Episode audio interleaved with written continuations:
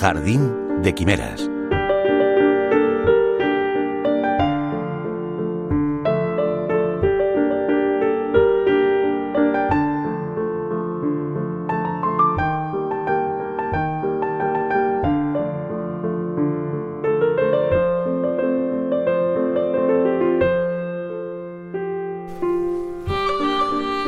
No hay ningún problema con la palabra casa.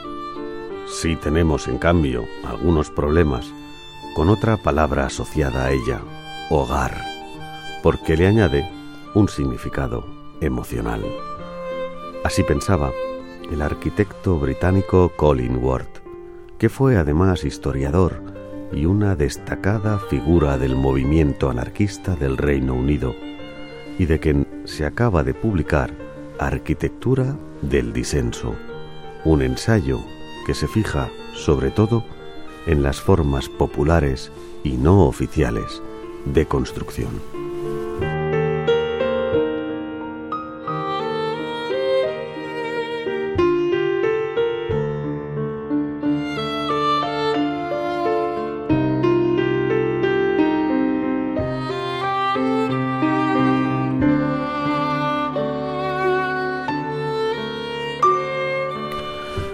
Colin Ward, una figura adelantada a su tiempo en términos como la ecología, la arquitectura de vivienda experimental, la compleja naturaleza del medio ambiente, la búsqueda de la sostenibilidad, la participación ciudadana, los huertos urbanos, y que escribió mucho sobre el sistema de bienestar. Ward publicó más de 30 títulos, 20 dedicados a la arquitectura y al urbanismo. Por sus reflexiones sobre la ciudad, se le compara con otro gran teórico, quizás el más importante, el gran relator de la modernidad urbana, Lewis Mumford, y por otro lado, también se le compara con Bernard Rudowski, autor de Arquitectura sin arquitectos.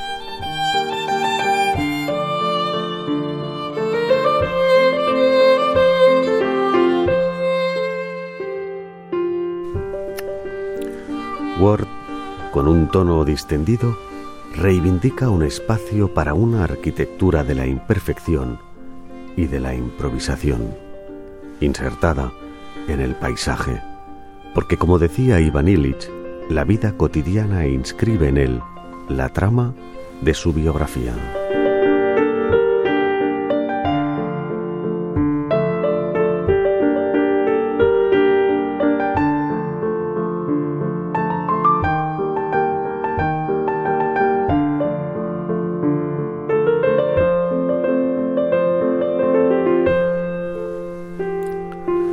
Mumford, Rudowski y Ward fueron autodidactas, poliédricos y enemigos de la especialización, diletantes de la ciudad y de la arquitectura y grandes observadores con una mirada a la altura del ser humano. William Morris, uno de los impulsores del movimiento Arts and Crafts, arquitecto y diseñador, decía que el arte es la expresión del placer humano en el trabajo manual y es posible para el ser humano regocijarse en su propio trabajo. Ellos pensaban que si la política es un juego vacío, tanto el trabajo manual como construir, habitar y cultivar deben orientarse hacia la búsqueda de un rinconcito de sol.